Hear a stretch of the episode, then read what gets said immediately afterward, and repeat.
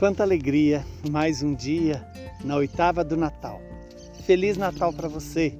Que Deus continue sendo gestado na sua vida, na sua inteligência, na sua liberdade, para que assim cada vez mais você faça presente a presença de Deus, onde você estiver.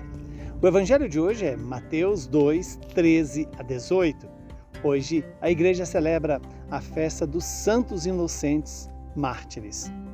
Depois que os magos partiram, o anjo do Senhor apareceu em sonho a José e lhe disse: Levanta-te, pega o menino e a sua mãe, e foge para o Egito.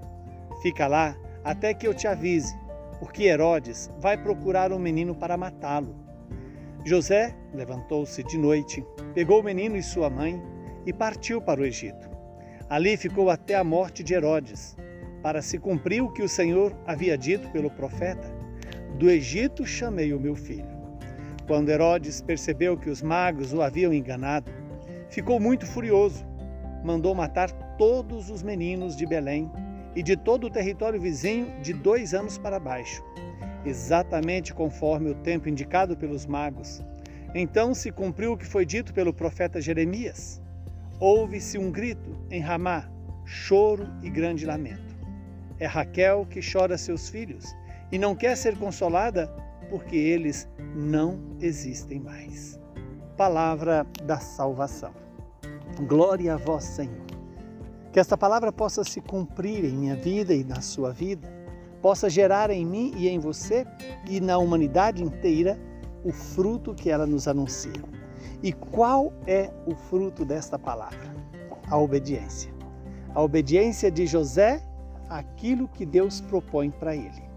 Veja que coisa preciosa é a figura deste homem que personifica a paternidade humana de Jesus. Eis que ele é, é chamado por Deus. E, e o anjo diz para José: Levanta-te, pega o menino e a sua mãe e foge para o Egito. Veja que o Egito, que fora causa de escravidão, de sofrimento para o povo de Israel, agora é também, como foi na época de José do Egito, fonte de proteção, é, proteção para o povo de Israel, proteção para a família de Nazaré, a família sagrada. Que também eu e você tenhamos a sabedoria para discernir o tempo certo em que Deus está nos conduzindo.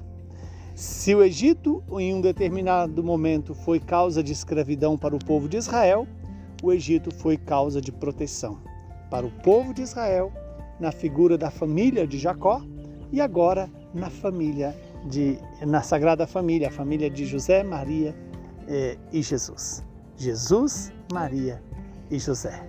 E ali, então, Deus se utiliza do Egito para cumprir a profecia que diz: Do Egito eu chamei o meu filho. Veja que também essa palavra se dirige a mim e a você. Deus quer nos chamar do Egito. Deus quer que a nossa proteção seja o Senhor, não as instituições ou as pessoas, mas o próprio Deus. O Deus que se fez homem, agora passa por essa perseguição de Herodes, que manda matar os santos inocentes, que dão a vida antecipada para que Jesus também seja salvo. E aqui não, Deus não quer o sofrimento, mas Deus permite, em função da liberdade de Herodes, de querer matar eh, as crianças com menos de dois anos da região de Belém e de toda a região vizinha. O mundo continua fazendo a mesma coisa. O mundo continua fazendo o papel de Herodes, de perseguir, matar, querer destruir o projeto de Deus.